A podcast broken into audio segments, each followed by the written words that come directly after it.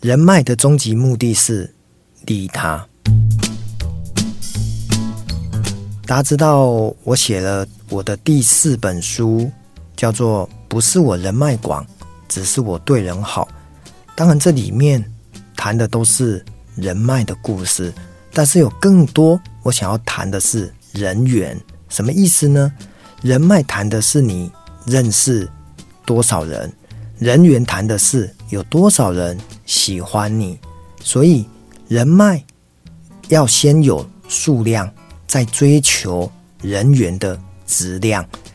所以我常跟很多的听众朋友、很多的演讲的一些读者讲说，我们为了让更多人喜欢我们，有更好的机会，我们还是要走出去。认识更多的人。今天我想要分享一个人脉的很好的经典案例。如果你有看我的书，或者是听到我的演讲，你大概就会知道，我从十五年前呢，我有两个指标非常的重要。一个就是我一年要认识十个作家，然后呢，经过到现在十几年下来，我已经认识了将近两百个作家。然后后来我又谈了，我要认识医生。经过每一年认识十个医生，这十几年下来，我也认识了上百个医生。那你会问我说：“吴家德，你都是病吗？认识这么多医生，到底要干什么？”其实我想要告诉大家，有谁不会生病？第二个，那你不生病，你的家人、朋友、同学、同事总会生病吧？而他们生病了，如果问你说我要找哪一科，找哪一个人帮忙，如果你又有认识医生朋友，那你在朋友、家人、同学、同事的心目中，这个位置是不是无可取代呢？所以我觉得认识医生可以帮助自己的健康，也可以帮助朋友、家人、同学、同事的健康。认识作家，除了呢，可以欣赏更。隽永的文字，更优质的文章，也能够陶冶性情，然后让自己变得更好。刚好呢，在去年的时候，我们有一个同事，他呢不小心在家做家事，然后呢从椅子上跌倒，他的脚就受伤了。前两天呢，他都没有来公司，第三天呢，他拄着拐杖来到公司上班，然后跟我说：“不好意思，请了两天的假。”但是呢，我应该可以恢复上班。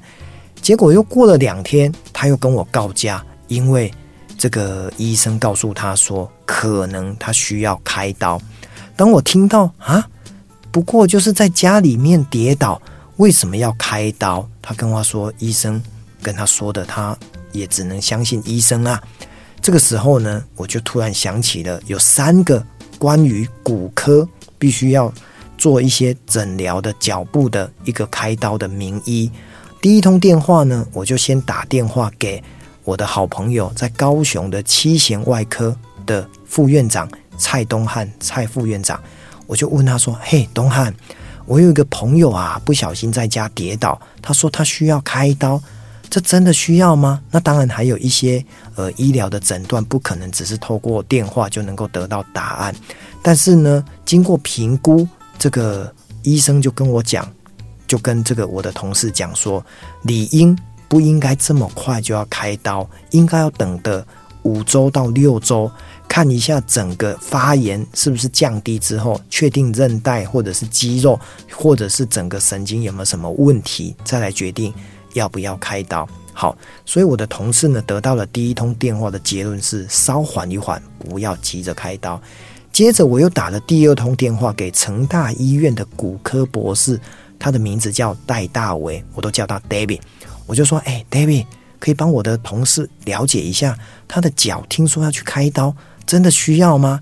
后来又经过一个比较严密、比较谨慎的对谈，我的这个好朋友 David 也告诉他说：“这个可能稍安勿躁，可以再等个。”一个多月到两个月来确定是不是真的需要开刀。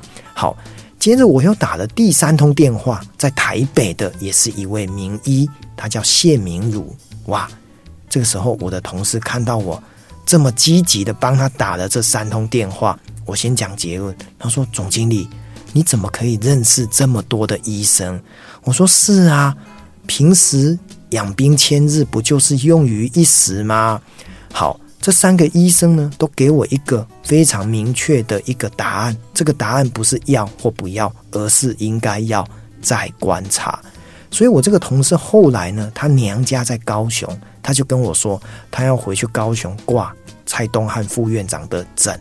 很快的，等到他放假回去的时候，然后再回来跟我说，应该是可以不用开刀，因为他经过更严谨的检查跟了解完之后，或许他应该不用到开刀的程度。好，事隔到现在已经将近一年的时间。我这个同事健步如飞，走路正常。我突然非常的欣慰，他免去了开刀之苦，而且也因为我认识了三个骨科的医生，而让我的同事可以减少身体的病痛。我自己也觉得非常的开心。所以，为什么我会告诉大家，人脉的终极目的是利他？坦白讲。当你利他的时候，最终一定也会自利。在自利与利他的过程当中，我们一起来让自己的人生跟别人的人生得到更美好的平衡。